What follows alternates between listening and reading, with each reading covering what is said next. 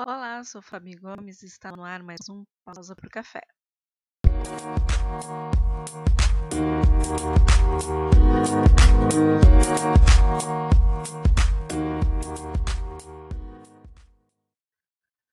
Um programa feito para você que, assim como eu, é estudante de Relações Públicas e ainda tem algumas dúvidas de verbetes e conceitos da área.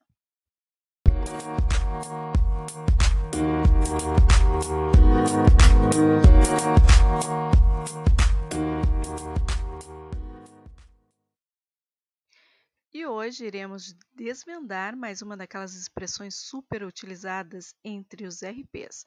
Cola em mim que hoje o verbete é facinho.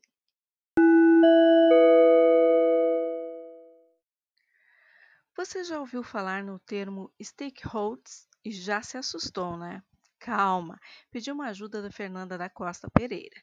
É ela quem clareia as ideias deste verbete no e-book Extrato de Verbetes, um dicionário de comunicação organizacional que tem como autores Daiane Shedd, Jones Machado e Patrícia Milano Pérsigo.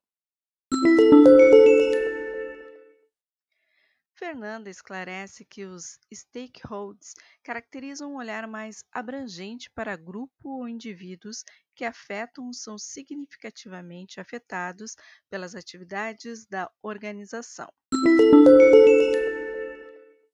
E tem mais. Ela traz as autoras Thelma Rocha e Andrea Goodsmith, do livro Gestão de Stakeholders, como gerenciar o relacionamento e a comunicação entre a empresa e seus públicos de interesse, da editora Saraiva, escrito em 2010, onde elas dizem que todos os envolvidos na organização, sejam eles funcionários, clientes, comunidade, governo, órgãos de classe, acionistas, grupos de pressão, entre outros, devem ter atenção da empresa na mesma perspectiva, pois cada grupo, da sua maneira, cobra o seu posicionamento e a prestação de contas das condutas da empresa.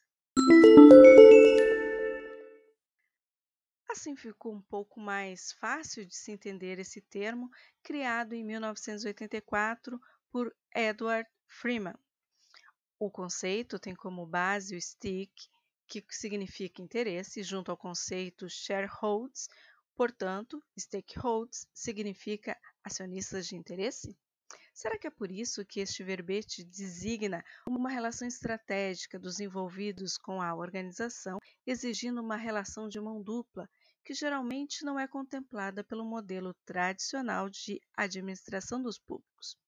Os stakeholders são mais exigentes quanto ao relacionamento com a empresa e, por isso, não podem ser confundidos com a ideia que se tinha de um público que só age se acionado pela empresa. É, mas não é porque o termo ficou mais facinho que se deve deixar de dar a devida atenção a ele. Sabe por quê?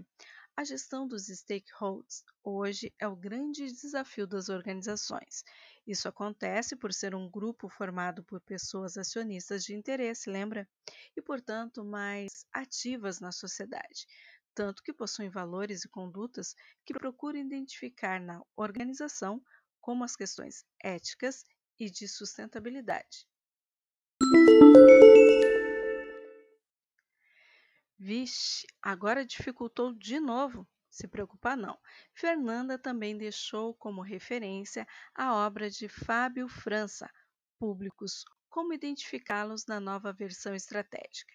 Esta obra já está na sua terceira edição e faz uma leitura dos conceitos de públicos estudados por profissionais da área da comunicação social e outras áreas do conhecimento, acrescentando uma estratégia para o gerenciamento dos relacionamentos com os públicos perante novas formas de organização dessa sociedade tão globalizada.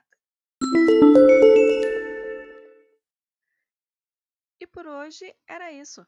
Acabou a pausa para o café, com mais um verbete desvendado e mais um termo que passará a ser utilizado por você da maneira correta. Até a próxima! Pausa para o café.